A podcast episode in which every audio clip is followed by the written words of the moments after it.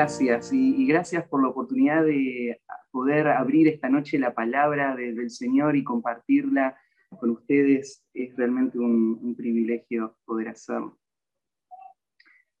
Bueno, eh, déjenme comenzar con una palabra de oración y vamos a ir directo entonces al tiempo de, la palabra.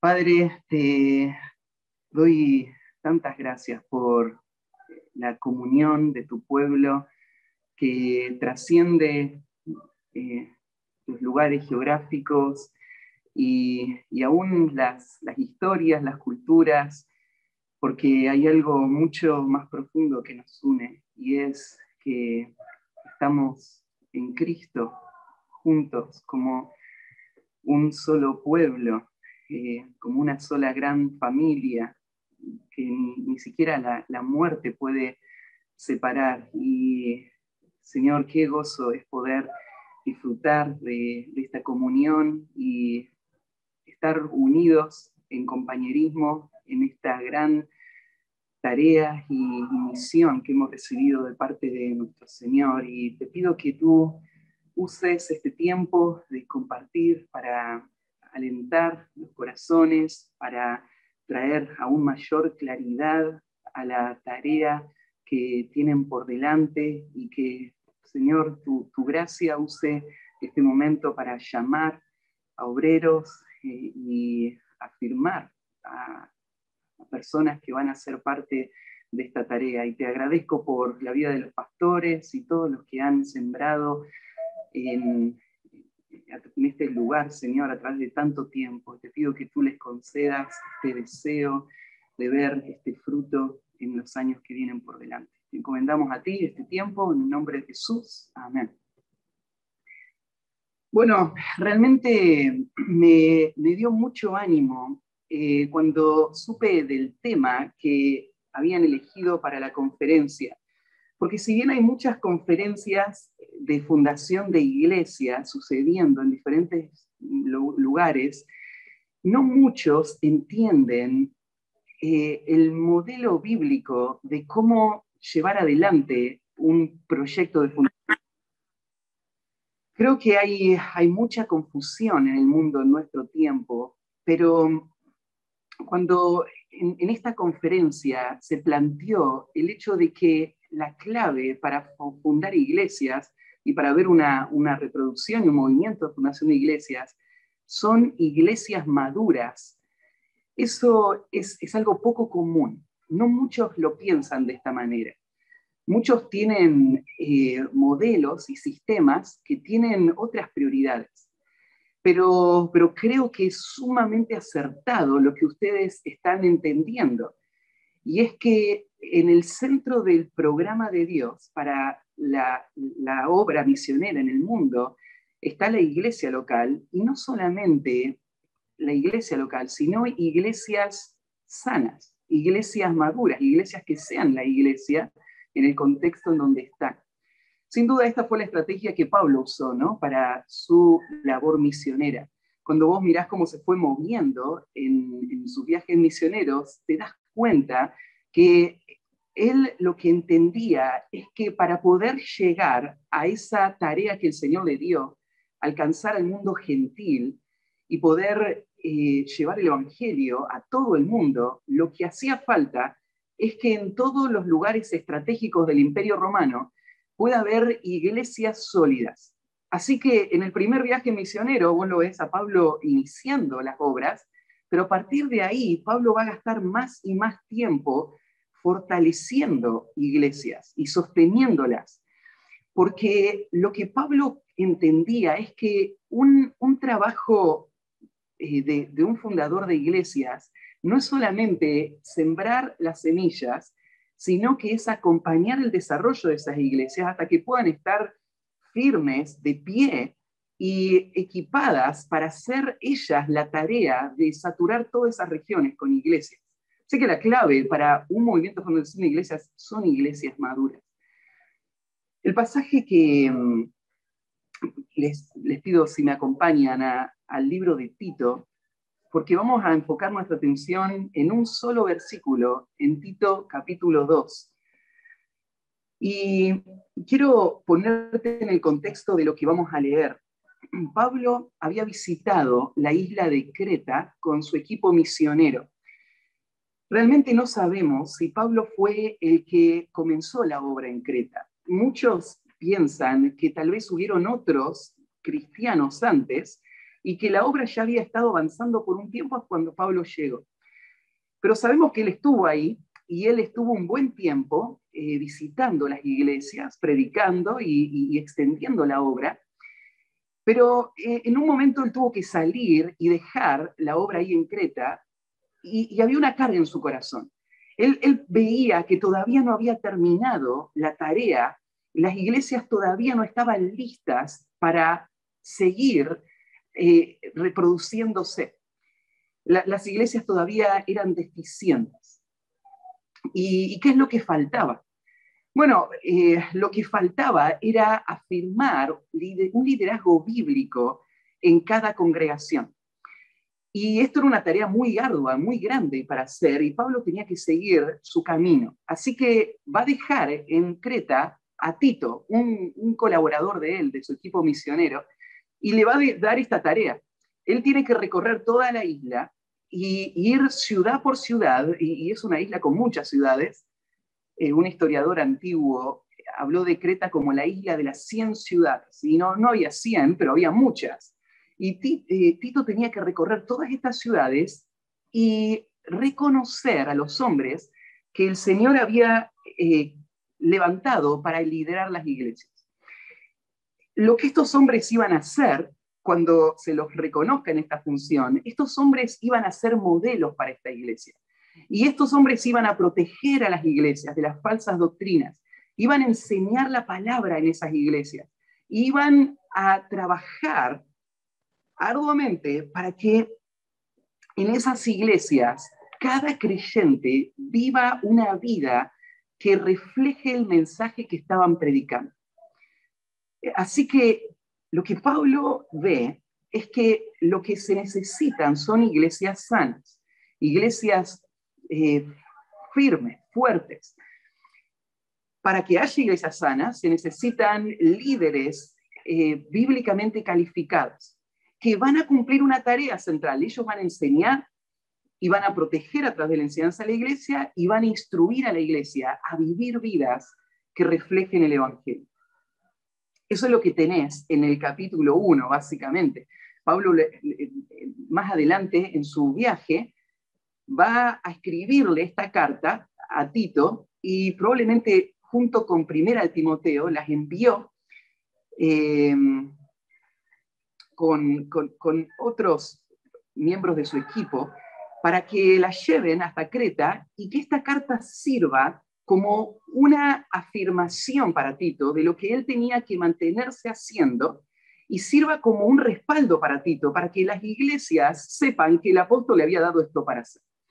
Así que en, esta carta arranca el primer capítulo recordándole a Tito lo que le dio para hacer ahí en, Creta, eh, le da una lista de requisitos para eh, reconocer a estos ancianos en las iglesias.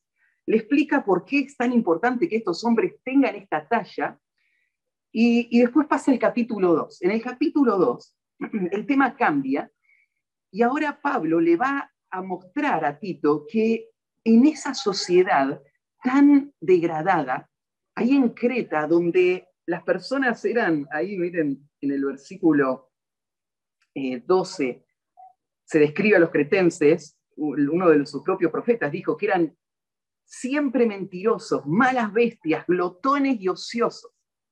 Esta gente que se había convertido y ahora era parte de las iglesias, no mucho tiempo atrás, habían sido personas que estaban en lo más bajo del barro del pecado. Y, revertir esa, esa, esa conducta no iba a ser algo fácil. Así que los pastores tenían una tarea ardua por delante. Ellos tenían que tomar las instrucciones de Pablo y guiar a cada persona en la iglesia a vivir una vida que refleje el Evangelio. Si, te fijas en el capítulo 2, eh, termina en el versículo 10, resumiendo esta idea, diciendo que lo que los creyentes tienen que hacer es eh, adornar la doctrina del Evangelio, para que cuando salgan a proclamarlo y a predicarlo, el mundo no desprecie el Evangelio y, no sea la vida de ellos, no sea un tropiezo para, el mundo, sino que vean a los creyentes y glorifiquen a Dios y vean el poder del Evangelio y se conviertan. Entonces, si vos mirás eh, hacia dónde está yendo Pablo, vos te das cuenta que Pablo entiende que el mayor aporte que podemos hacer a la obra misionera es afirmar a las iglesias para que sean la iglesia y reflejen las cualidades de una iglesia fiel y que el testimonio de los creyentes pueda adornar el evangelio glorioso que vamos a proclamar. Ahora, ¿cómo va a pasar eso? ¿Cómo puede ser que personas que vivían vidas tan eh, corrompidas puedan cambiar y puedan dejar todo el pecado y vivir vidas completamente consagradas? Y, eso lo, lo vas a ver en el versículo 11 al 14, donde Pablo explica que esto es la gracia de Dios. Hay una sola explicación. La única razón por la que personas llegan a Cristo y se afirman en la fe y abandonan el pecado y maduran y crecen, la única explicación es la gracia de Dios. No es por nuestra inteligencia, no son nuestros grandes programas o, nuestros planes estratégicos, es la gracia de Dios. Es la gracia de Dios, es un poder que está obrando en estas personas y los está empujando a esa vida de transformación. Así que Dios es el único que se lleva todo el crédito. Cada iglesia, cada creyente que se convierte es la obra de Dios. Y hasta ahí llegamos hasta el versículo 14. Ahora, en el versículo 15, que es el versículo que vamos a leer esta noche, vamos a, a ver un principio muy importante para la vida de la iglesia. Porque Pablo le va a mostrar a los creyentes, a Tito específicamente, que el hecho de que personas maduren y crezcan y abandonen el pecado y sean un testimonio del Evangelio y entonces el Evangelio se disemine por todos lados, e-, es la gracia de Dios. Pero la gracia de Dios no trae este resultado de forma automática.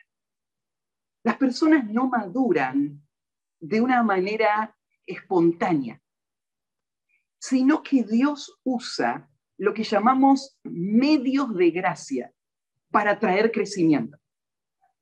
O sea, el crecimiento no pasa solo, pasa a través de herramientas que Dios, Dios diseñó, Dios señaló, para que produzcan esa madurez que es tan necesaria para que haya un impacto del Evangelio. Ahora, esto es importante porque muchos creyentes a veces se muestran como confundidos y piensan, ¿por qué no crezco espiritualmente? ¿Por qué mi vida parece estar siempre en el mismo punto? ¿Por qué no hay progreso? ¿Por qué siempre las mismas luchas? ¿Por qué las mismas caídas? Y si uno se sienta con ese creyente y le empieza a hacer preguntas, se da cuenta que ese creyente no está siendo diligente en usar esos medios de gracia que Dios planeó para dar crecimiento. Entonces, no hay ninguna, eh, nada que no esperaríamos. No podemos esperar crecimiento si no hay diligencia en usar las herramientas que Dios nos dio para crecer. Ningún creyente va a crecer fuera de estos medios de gracia. Es la gracia de Dios la que hace crecer. No es ninguna actividad humana, no es ningún esfuerzo humano, es la gracia de Dios. Pero Dios usa medios de gracia. Eh, cuando, miramos las escrituras, podríamos señalar muchos de, estos, de estas herramientas que Dios usa para que la iglesia crezca. Pero eh, este pasaje, este versículo, nos pone toda la atención en una que es, sin duda, la principal. La principal herramienta que Dios usa para que personas lleguen a Cristo, entiendan el Evangelio y maduren en su fe, abandonando el pecado, viviendo una vida totalmente consagrada y llena de fruto para la gloria de Dios. ese medio de gracia que, va a señalar acá es la predicación, la predicación bíblica. Y ese es el tema del cual vamos a hablar esta noche. Estas iglesias maduras que, van a poder llevar adelante la, la tarea del Señor, lo van a hacer predicando. Decir que la predicación no es solamente uno de los medios de gracia, sino que es el principal medio de gracia, no es una exageración. Es más, Muchos cristianos piensan que la clave para su madurez espiritual está en lo que pasa cuando están solos, está en sus disciplinas espirituales privadas. Cuando vos miras las escrituras, te das cuenta que si bien Dios usa esos momentos privados, Dios eligió darle a la predicación un poder para la transformación del corazón y la edificación de la iglesia que no está en ningún otro medio de gracia. No hay ninguna otra forma de crecer más poderosa que esta herramienta que Dios le dio a la iglesia. Dios no solamente le dio a la iglesia su verdad en las escrituras, sino que Dios también le dio a la iglesia heraldos que proclamen esa verdad. Y Dios va a usar esa proclamación fiel para lograr su misión de edificar la iglesia. Déjame eh, mostrarte que esto es verdad y eh, no sé cómo lo has pensado hasta ahora, el tema de la predicación, pero quiero demostrarte que la predicación es eh, el elemento central que Dios va a usar. Y, te voy a hacer un recorrido rápido por algunos textos. No hace falta que los busques, te los voy citando, pero podríamos arrancar con el ministerio del Señor Jesús mismo.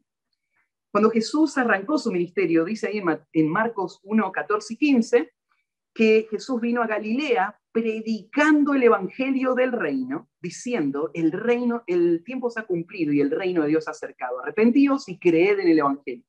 El ministerio de Jesús comenzó con predicación y se centró en la predicación. Al final del capítulo, en Marcos capítulo 1, en el versículo 35, tenemos una historia interesante. Jesús no solo predicaba, él también hacía señales. Él sanaba y él alimentó a multitudes. Así que hubo un, momento ahí mismo, en, en Marcos capítulo 1, donde la gente se empieza a golpar para venir a estar con Jesús. Pero desde muy temprano en su ministerio, Jesús sabe que esta gente no viene a escuchar la predicación. Ellos vienen a beneficiarse de estos, eh, eh, estas sanaciones, este alimento que Él les da. Así que a Jesús no le impresionan las multitudes. Jesús no está buscando, está rodeado de mucha gente. Y, este pasaje es un pasaje importante. Ahí eh, en, Marcos capítulo 1, en el versículo 35, menciona que Jesús, siendo muy de mañana, muy oscuro aún, salió y se fue a un lugar desierto y allí oraba. Y le buscó Simón, y los que con él estaban, y hallándole le dijeron, todos te buscan. O sea, pensá, éxito ministerial. Hay mucha gente a su alrededor. Este era el momento para que Jesús aproveche eso, ¿no? Y, convoque a más gente y, y las dirija. Pero mira lo que va a hacer Jesús.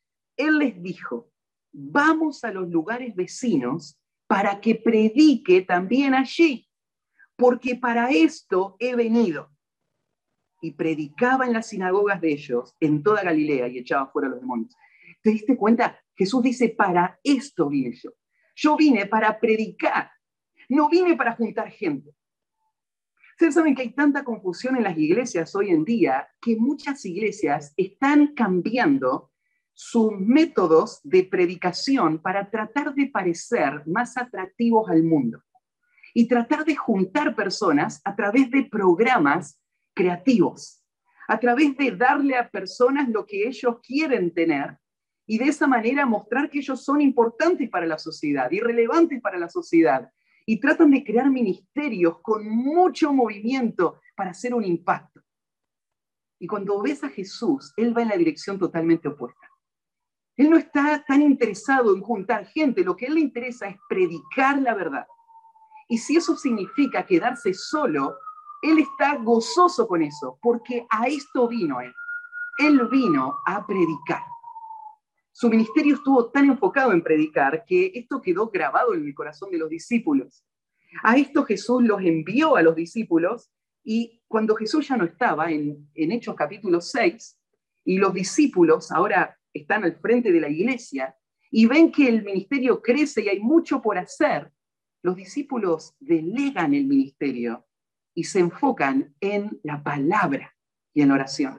Ellos entienden que la palabra es aquí a lo que el Señor les llamó. Esto es lo esencial, esto es el corazón de la iglesia, esto es lo que el eje de la vida de la iglesia, es la palabra. Más adelante lo ves al apóstol Pablo en 1 Corintios 1.17, que dice, pues no me envió Cristo a bautizar, sino a predicar el Evangelio. Pablo entiende que a, lo que a él lo mandaron fue a predicar. Eso es lo que él tiene que hacer. Así que a eso se dedica él. Él predica.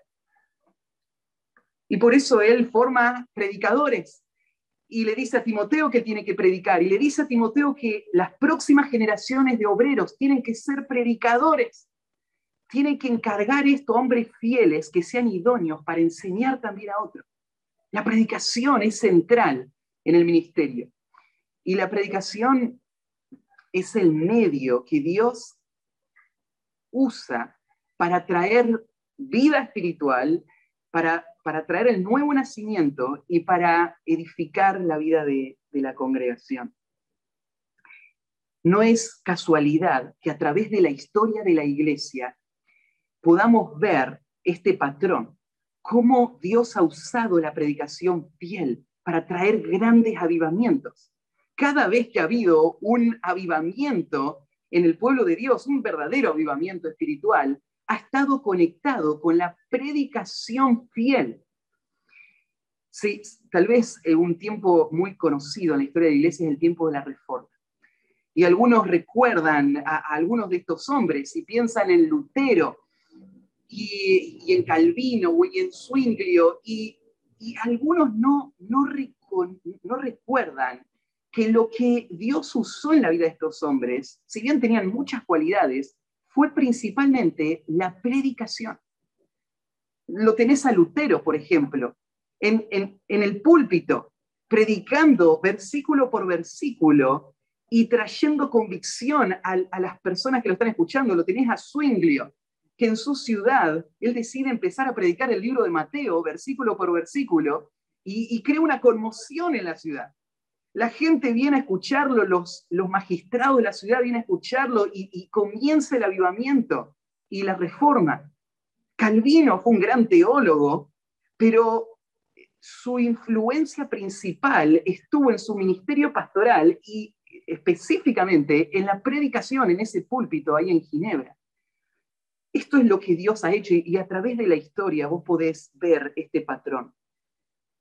Así que si queremos ver este obrar de Dios en afirmar la iglesia de Cristo para que pueda traer este fruto, entonces tenemos que centrar nuestra atención en este, en este principio y lo que la predicación es para la vida de nuestra iglesia.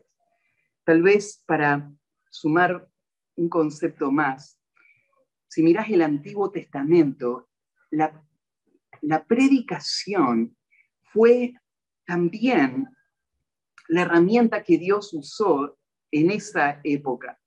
Y tenés pasajes como Jeremías, capítulo 3, versículo 15, donde el Señor promete a Israel que en el futuro le va a dar predicadores.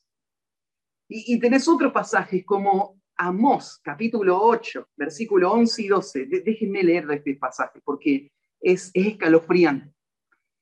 Porque en este pasaje eh, el Señor eh, va a,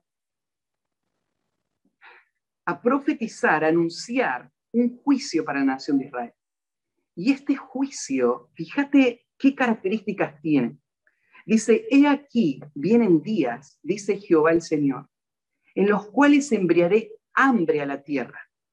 No hambre de pan ni sed de agua, sino de oír la palabra de Jehová. E irán errantes de mar a mar, desde el norte hasta el oriente, discurrirán buscando palabras de Jehová y no la hallarán. ¿Podés imaginar ese cuadro? Hombres sedientos recorriendo el mundo entero sin encontrar nada que satisfaga esa sed. Y, lo que está mostrando este, es, es este cuadro. Lo que estos hombres más necesitan para la transformación espiritual de sus almas es la palabra. Pero Dios va a juzgar a la nación haciendo de que no haya ni un solo predicador y que ellos no tengan acceso a esto que desesperadamente necesitan. ¿Qué juicio tan tremendo es este para una nación? Ahora, no podríamos mirar nuestro tiempo y reconocer que nuestro tiempo se parece a aquel que está anunciando este texto, donde la predicación fiel es tan escasa, donde hay tan pocos heraldos que proclaman la palabra, y donde hay tantos sustitutos, y donde hay tantas técnicas, tantos métodos humanos para tratar de hacer la obra del Señor.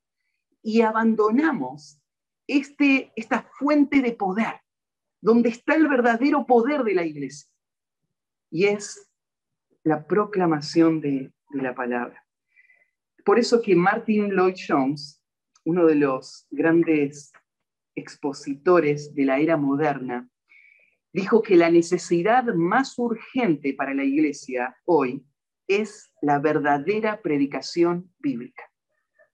No hay ninguna necesidad más urgente que esta, predicación bíblica verdadera lo que él da a entender es que no todo lo que se trata de hacer pasar como predicación lo es, y lo que hoy se necesita es la predicación bíblica verdadera. Así que déjenme leer el texto y de ahí vamos a, a, explicarlo y predicar. Después entonces de haber hablado de la gracia de Dios, ahora Pablo le va a hablar directamente a Tito con estas palabras. Esto habla y exhorta y reprende con toda autoridad. Nadie te menosprecia. Lo que Tito ahora tenía que hacer frente a esta, esta gracia de Dios es tomar las palabras de Pablo y proclamarlas fielmente sobre la vida de la iglesia. Tal vez cuando lees este texto o lo escuchás, notas que Pablo tiene un concepto en cuanto a la predicación que no es muy popular en nuestro tiempo. En nuestro tiempo el concepto de predicación se ha ido diluyendo. Y lo que se intenta hoy es mostrar la predicación como una conversación casual, como una, una serie de sugerencias o, o ideas beneficiosas eh, esto, esto ha cambiado todo, hasta, hasta la forma en la que se presenta el predicador, ¿no? Vemos ahí a, la, iglesia que se trata de modernizar, entonces crea todo un ambiente muy casual y ponen ahí en el, pool, en el escenario una mesita redondita como de una cafetería y ahí el predicador con una, una, una vestimenta y una postura bien casual se para en esa mesa con una impresión de, una charla entre amigos. Y vos notás que Pablo piensa distinto de la predicación. La predicación está relacionada con, con, el concepto que acá va a marcar al final de la primera oración, que es la autoridad. La autoridad. La predicación es una proclamación de un mensaje que viene del rey, y por eso va a ser dada con la autoridad que, eh, el rey le invistió sobre este mensaje. Esto no es una, serie de sugerencias, esto va a ser un mensaje de parte del Rey del universo. Ahora, en nuestro tiempo, no, no es muy popular esta idea, porque todo lo que tenga que ver con autoridad es algo que hoy genera mucha, muchas reacciones negativas. Hoy lo que se promueve es la libertad, o una falsa sensación de libertad, ¿no? Lo que se promueve son los derechos personales. Nadie tiene la autoridad para decirme lo que tengo que hacer. Así que que haya un hombre parado atrás de un púlpito diciéndome lo que tengo que creer, lo que tengo que hacer, diciéndome que, que, no tengo opción, parece algo tan ofensivo, tan contracultural, que, que tiene, tiene que ser abandonado. Hay muchísimas iglesias que están cambiando estos sistemas porque, porque esto no, no, no genera ninguna atracción, más bien resentimiento y distancia. Así que este pasaje va a hablar sobre esto, va a hablar sobre la postura del predicador y la autoridad de la palabra sobre la vida de la iglesia. Ahora, eh, quiero responder una pregunta que tal vez vos tenés en, en tu mente, y es, ¿por qué quiero escuchar en cuanto a la predicación si yo no soy el pastor? Y es una buena pregunta. Y quiero que, que, sepas algo. El libro de Tito lleva el nombre de esta persona a quien fue dirigida la carta. Pero la carta no fue dirigida solo a Tito. Lo sabemos por cómo termina la carta. Mira el versículo 15 del capítulo 3. Termina con esta frase, esta oración. La gracia sea con todos vosotros. Amén. Ahora espera, si esto se está dirigiendo a Tito, ¿por qué está ese pronombre plural ahí? ¿Por qué no dice la gracia sea contigo? ¿Por qué dice con todos vosotros? Si, si esto fue para Tito, es que Pablo sabe que esta carta no va a ser leída solo por Tito. Se la mandó a Tito, pero se la mandó para que todas las iglesias sepan lo que Tito tiene que hacer y tomen su lugar en su responsabilidad frente a lo que Pablo le está diciendo. Así que lo que, lo que hoy necesita el pueblo de Dios desesperadamente es en primer lugar heraldos fieles que proclamen la palabra de Dios para la, salvación y la edificación del pueblo de Dios. Pero lo que necesita también es iglesias fieles que se sujeten a la proclamación fiel de la palabra, como un mensaje que viene del rey con autoridad y que lo tomen con esa seriedad y tiemblen ante la palabra de Dios. Y entonces Dios va a traer el fruto que Él planea dar a través de este medio de gracia, la predicación. Y vuelvo a decirte, si vos no estás hoy en esa función de ser el, heraldo y estás vos sentado frente a la proclamación, tenés que reconocer que lo que pasa en ese momento, frente a ese, ese mensaje, es lo más significativo en tu crecimiento espiritual. La manera como vos vas a escuchar esa proclamación y lo que vos vas a hacer después que eso haya sido predicado, eso va a marcar tu vida más que ninguna otra cosa para tu crecimiento espiritual. Así que necesitamos los dos lados, ¿no? La iglesia necesita valorar la predicación. Se tienen que levantar muchos más predicadores mucho más heraldos. Y, oramos, y oran ustedes por 60 iglesias, y necesitan hombres que proclamen la palabra, y, y esa es la aspiración, ese es el trabajo arduo que ahora tienen por delante, formar estos heraldos y estos predicadores. Y tal vez algunos de ustedes son los que van a estar en esas líneas. Entonces, lo que tenemos en, en, este versículo son cuatro órdenes, cuatro imperativos que van a marcar la forma en la que Tito va a llevar adelante este ministerio de la predicación. Estas cuatro órdenes las vamos a pasar bastante, bastante rápido, son muy directas y, muy precisas y prácticas. Y quiero con ellas mostrarte cómo se ve un ministerio de predicación fiel. Y comienza con este, esto habla. Esto habla. La forma en la que Tito tiene que llevar adelante ese ministerio de predicación fiel, en primer lugar, es instruyendo en todas las áreas. Esta expresión, esto habla, ya la usó Pablo antes, en el capítulo 2, en el versículo 1. Comienza el capítulo con las mismas palabras, pero tú habla lo que está de acuerdo con la sana doctrina. Cuando Pablo comienza el capítulo 2, usa esta palabrita, la, palabra ahí se traduce hablar, y, es la, traducción correcta y precisa porque es la palabra griega que señala eh, la forma más informal y natural y casual en la que conversan las personas.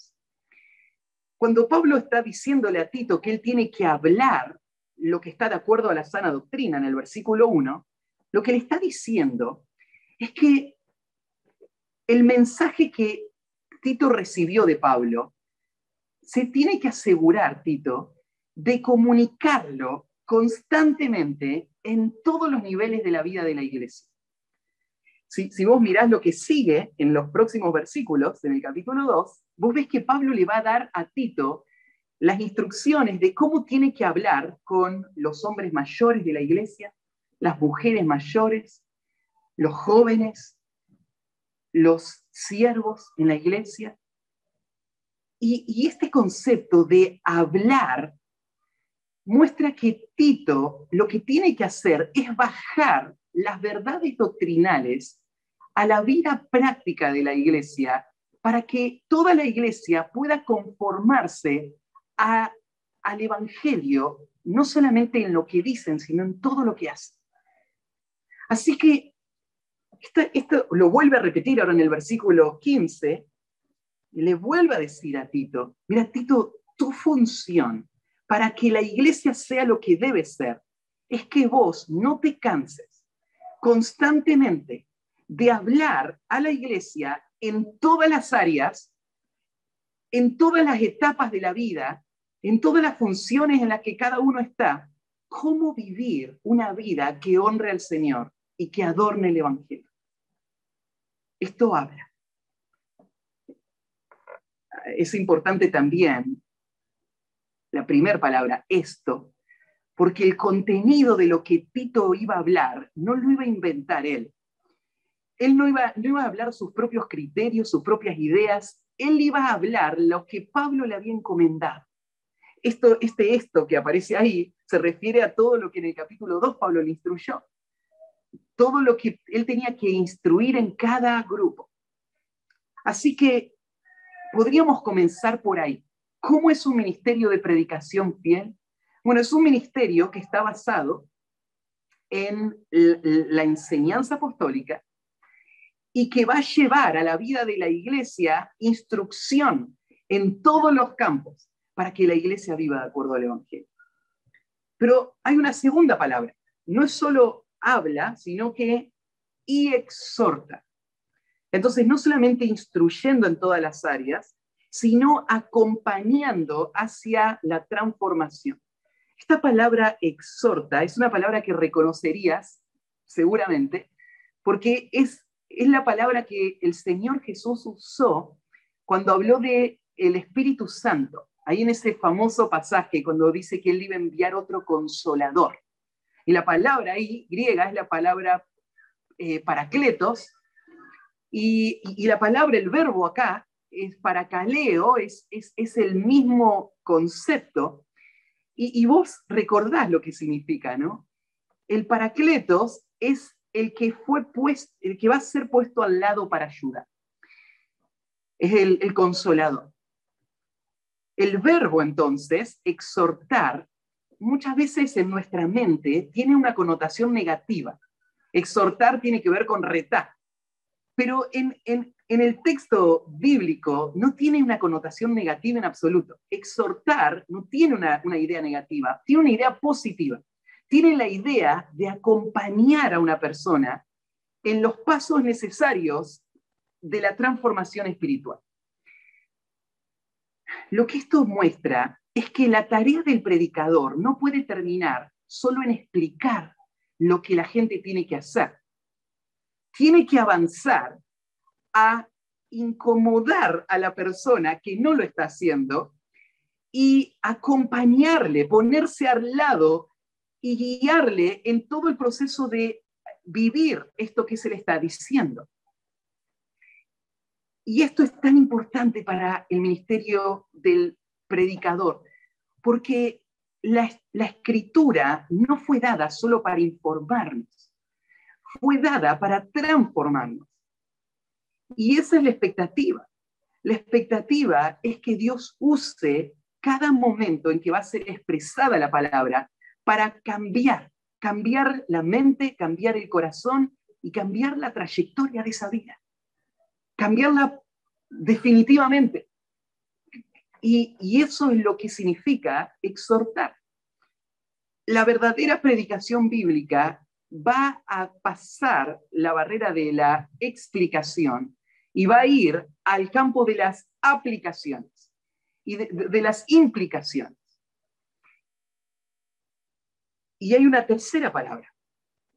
No solamente va a exhortar, sino que debe reprender. Entonces, instruyendo en todas las áreas, acompañando hacia la transformación y, en tercer lugar, confrontando la resistencia. Esta palabra reprender sí tiene una, un sentido negativo. Lo que da a entender esta palabra es que hay una resistencia. Y lo que el predicador va a hacer o el pastor va a hacer es eh, confrontar esa resistencia. Y es que en el pueblo de Dios nadie tiene la libertad de hacer lo que quiere. Todos nosotros hemos entrado al reino de Cristo. Él es la autoridad, Él es la cabeza. En su palabra están sus directivas. La ley de Cristo es nuestra ley y nosotros nos sujetamos a Él como nuestro Señor. Por lo tanto, lo que, lo que la predicación requiere es que exponga la rebeldía y que la, la confronte con reprensión para que se abandone. Decía yo recién, la predicación fiel es una predicación que incomoda, porque tiene que ser incisiva, tiene que cortar el corazón, exponer lo que está frenando mi vida de una vida de consagración completa al Señor, para llamarme a abandonar ese, ese pecado y vivir de acuerdo a la ley de Cristo. Entonces, reprender tiene este, este sentido. Ahora, después de darnos estos tres verbos, estas tres órdenes, lo que nos va a dar ahora Pablo es una, una frase eh, que se aplica a los tres. Podríamos decir habla con toda autoridad, exhorta con toda autoridad, reprende con toda autoridad. Ese con toda autoridad está mostrando la forma en la que se tiene que hacer todo esto. Eh, al principio de la predicación yo les, les decía que esto es lo que marca la predicación bíblica verdadera. La predicación bíblica verdadera es una predicación autoritativa no es autoritaria, es autoritativa, tiene una autoridad que está siendo ejercida en ese momento. Ahora, quiero explicar esto porque hay mucha confusión hoy en cuanto a la autoridad detrás de la predicación. Porque la autoridad no tiene que ver con el tono de voz del predicador. No tiene que ver con que él grita mucho y entonces él está predicando con autoridad. Eh, la autoridad ni siquiera tiene que ver con que el que está predicando es el pastor. Autoridad no tiene que ver con el oficio o el cargo de esta persona. No tiene que ver con la, actitud que esta persona tenga. Y, la clave para entender esta frase está en la preposición que se usa. Pues la, preposición que se usa ahí, con toda autoridad, es muy específica. Y en el, texto griego es mucho más clara aún. Porque con toda autoridad, podríamos entenderlo así, eh, la, preposición podría dar el sentido de entre o el sentido de acompañado de el predicador va a, proclamar la, palabra de Dios y lo va a hacer acompañado de autoridad. Esto es lo, lo importante de este concepto. Él no es dueño de la autoridad. La autoridad no es una posesión suya. La autoridad es algo que él es responsable de que lo acompañe a él a la hora de hacer esto que fue llamado a hacer. Él no puede ir sin autoridad, él tiene que ir con la autoridad. Entonces la autoridad no es suya, la autoridad él no la manipula, la autoridad lo acompaña. Ahora, ¿cómo predica un hombre con autoridad? La autoridad, la única autoridad en la vida de la iglesia es la palabra de Dios. Nadie es autoridad en sí mismo. Lo que da autoridad a lo que este hombre está diciendo es que este hombre está hablando las palabras de Dios. Entonces, eso cambia todo. anoche estábamos con un grupo de hombres eh, nos juntamos los miércoles y, tenemos un tiempo de entrenamiento ministerial con ese grupo.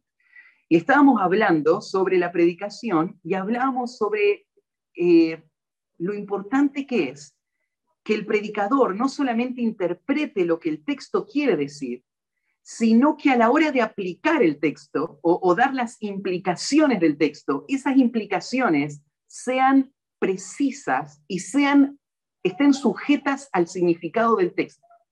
Y yo les decía, lo importante de esto está en que las aplicaciones o las implicaciones que vamos a predicar tienen que ser vistas con autoridad. Una de las tragedias que yo noto en el mundo evangélico en general es que cuando hay un predicador y está llamando a la iglesia a, responder al texto bíblico, en general la actitud de la iglesia, o de, muchas iglesias, es que escuchan eso como una linda idea, una, una posibilidad, un desafío, pero no lo escuchan con la autoridad de Dios no se sienten acorralados y forzados a tener que hacer lo que se dice en el texto. No lo escuchan como los tesalonicenses escucharon a Pablo predicar, ¿no? Que lo escucharon no como palabras de hombres, sino según es en verdad las palabras de Dios. Y muchas veces escuchan la explicación del texto como la palabra de Dios, pero cuando llegan las aplicaciones y le dicen, bueno, ahora vos tenés que hacer esto, ahí esto es sugerencia. Lo evalúo, peso los pros y los contras y decido hasta dónde lo hago o hasta dónde no. Y esto es una gran tragedia, porque la palabra de Dios, la intención de, Dios para el uso de esa palabra, es que esté eh, afirmada sobre su propia autoridad. Así que el predicador tiene que asegurarse de hablar con autoridad. Ahora, para hablar con autoridad, e, e, esto, esto va a ser un trabajo arduo para él, ¿no? Esta es la razón por la que un hombre que se para atrás de un púlpito, si él es consciente de lo que está haciendo, él va a gastar muchas horas tratando de luchar con el texto para entender el sentido que el autor original quiso transmitir y después poder comunicar ese concepto de una forma precisa y fiel. ¿Por qué él gasta tantas horas? ¿Por qué él no improvisa eso? Y es porque él se tiene que parar atrás de este púlpito, no para decir, bueno, hermanos, a mí me parece que deberíamos hacer cierta cosa. Él tiene que pararse atrás de este púlpito y decir, así dice el Señor. Y tiene que hablar en nombre del Señor. Eso trae una carga de responsabilidad tan grande sobre este hombre en aprender todas las técnicas necesarias para hacer un exégesis fiel del texto y después proclamar. Y es tan necesario que la iglesia se siente frente a la proclamación de la palabra con esa actitud para escuchar a un heraldo de Dios hablar las palabras de Dios. Entonces, esta es la predicación bíblica, es la predicación con autoridad.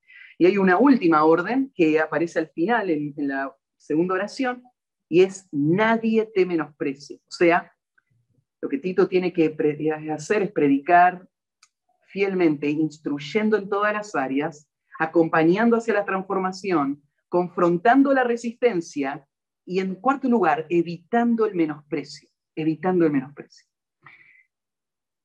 Esto es algo que se ve que Pablo eh, muchas veces lo trataba, porque por lo menos dos veces lo tenemos a este mismo concepto. Pablo estaba preocupado de que estos predicadores sean menospreciados. Esta es la técnica del enemigo. El enemigo quiere evitar que la palabra produzca el efecto que Dios planeó y diseñó para la palabra. Ahora, el enemigo no puede negar, no puede negar la veracidad de la palabra. No puede negar que la palabra es lo que es. Entonces, ¿qué hace el enemigo? Lo que hace el enemigo es tratar de desacreditar al predicador. Esto ha sido su estrategia favorita. Y si él puede desacreditar al predicador, entonces las personas van a desacreditar el mensaje que este predicador está dando. Entonces, para que la palabra tenga esta obra en la vida de la iglesia, lo que se necesita son predicadores que no puedan ser menospreciados. El, otro pasaje donde aparece este concepto es en 1 Timoteo capítulo 4. Este, este otro pasaje es mucho más conocido, tal vez vos lo recordás, en el versículo 12, mira, primera de, primera de Timoteo 4:12. Ninguno tenga en poco tu juventud. Ahí está el mismo principio. Que nadie te menosprecie, Timoteo. No dejes que nadie te tenga en poco.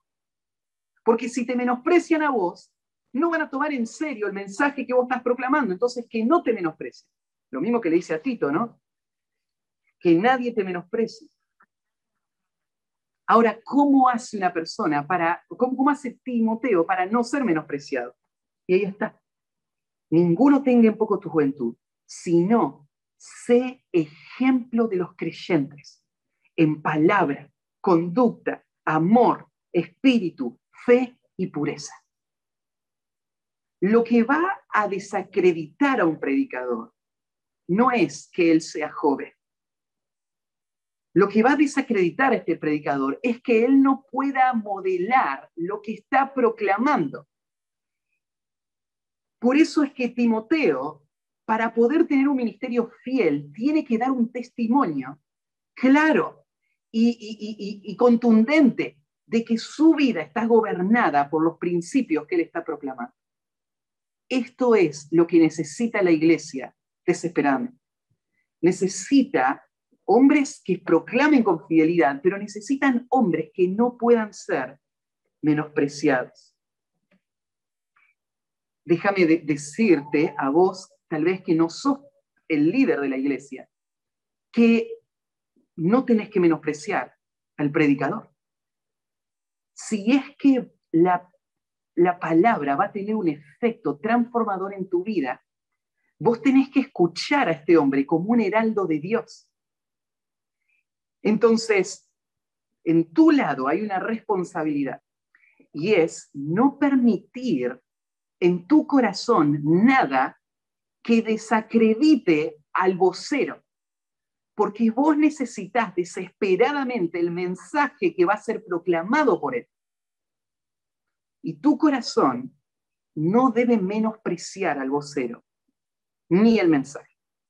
Pero de parte del vocero, la responsabilidad es distinta, ¿no? La responsabilidad es vivir de tal manera que no seas menospreciado, porque para Tito es su responsabilidad. Viste que Pablo le dice, nadie te menosprecia. No le dice a la gente, no lo menosprecien. Le dice a Tito que no te menosprecien. O sea, es su responsabilidad que no lo menosprecien.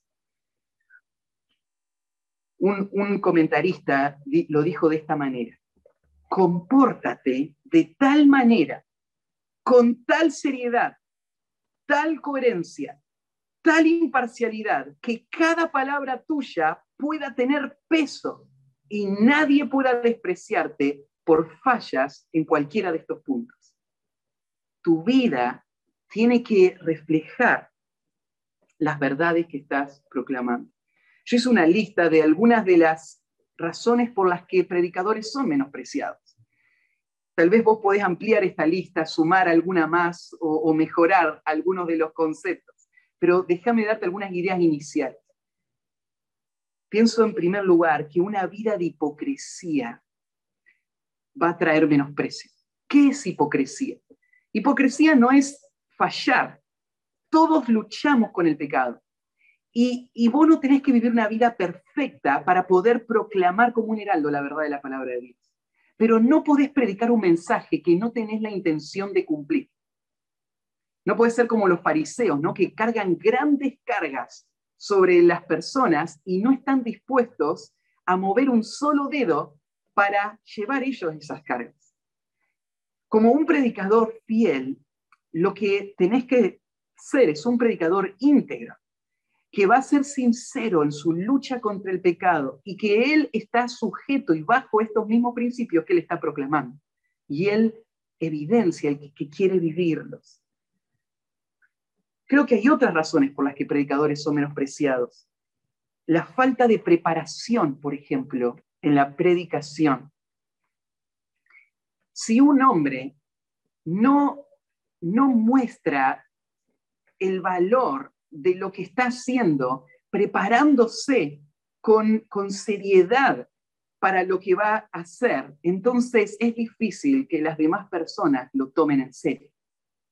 Si querés que te tomen en serio con lo que estás diciendo, tenés que poder hacerlo en una forma que refleje el valor que vos le has dado a entender estas verdades y a proclamarlas con fidelidad. Y este es el desafío para todos los hombres. Cada hombre en cada iglesia tiene que tener por delante esta meta de crecer en el entendimiento de las escrituras y la exposición de las escrituras. Y seguramente los que están al frente también. Eh, una búsqueda de exaltación personal. Cuando es claro que el ministerio de la predicación no se lleva a cabo para exaltar la verdad, sino para exaltar al vocero. Y entonces lo que este hombre está tratando de hacer es captar la multitud y mantener la atención sobre él en vez de ser fiel a explicar la verdad de la palabra de Dios. Esto va a desacreditar y va a llevar al menosprecio. La falta de convicción en la predicación. O sea, si este hombre no está convencido de la verdad que está proclamando, ¿cómo podría esperarse que las demás personas tomen sus palabras como las palabras de Dios? Si él mismo no tiene esta perspectiva alta de las escrituras y de la verdad que está proclamando. Entonces, lo que necesitan las iglesias para un movimiento de fundación de iglesias es la predicación fiel de estos heraldos y la sujeción diligente a esa proclamación de la verdad de la palabra de Dios. Y necesitan confiar en el poder de la palabra y dejar de buscar métodos humanos para lograr resultados y enfocarse en la fidelidad cada predicador tiene que verse como 1 Corintios capítulo 4, como administradores de los misterios de Dios. Y tiene que recordar que se requiere de cada administrador que sea hallado fiel. Eso es lo que necesitamos. Y confiar en el Señor y en los resultados que Él va a dar y en el poder de la palabra para producir ese resultado. El predicador es un hombre común, pero está de pie de parte de Dios. Él es un heraldo que proclama el mensaje de libertad del pecado y salva del infierno. Él llama al pueblo de Dios a la batalla y le dirige hacia la misión que han recibido de su general. Su predicación sacude al infierno mismo y tiene una repercusión para toda la eternidad. Cuando un hombre se para detrás del púlpito sagrado y proclama las escrituras, entrega al pueblo de Dios la mente misma de Cristo. ¿Cuánto necesita la iglesia en nuestro tiempo predicadores valientes que proclamen con convicción las verdades de las escrituras? ¿Cuánto necesita la iglesia hombres que no teman a ningún otro ser humano, sino que solo tiemblen ante la palabra de Dios y que la comuniquen con valentía todos los días de su vida? Si tuviésemos más hombres con esta clase de convicciones en nuestros púlpitos, la iglesia sería dirigida con valor hacia las líneas enemigas sin titubear. Pero cuando tenemos predicadores que tartamudean en el púlpito, no deberíamos sorprendernos de tener a creyentes cobardes y confundidos en las trincheras. Este no es un momento para que hombres débiles se paren atrás de púlpitos débiles y prediquen mensajes débiles. Necesitamos hombres que no tengan temor, Necesitamos hombres que entiendan su llamado y vivan de acuerdo a él. Esta es la necesidad más urgente de la iglesia de nuestro tiempo. Y esto es lo que el Señor va a usar para ver esa saturación de iglesias en medio de ustedes ahí también. Déjenme orar por ustedes terminar este momento. Padre, acabamos de estar delante de tu palabra y Señor, cuánto necesitamos crecer para poder ver tu verdad como tú la ves y temblar delante de ella y ser transformados por su poder. Y cuánto necesitamos más obreros y hombres apasionados por tu palabra comprometidos con conocerla, con estudiarla en profundidad, con vivirla con diligencia y con integridad y, proclamarla con convicción. Señor, levanta a estos heraldos que tanto necesitan nuestra generación.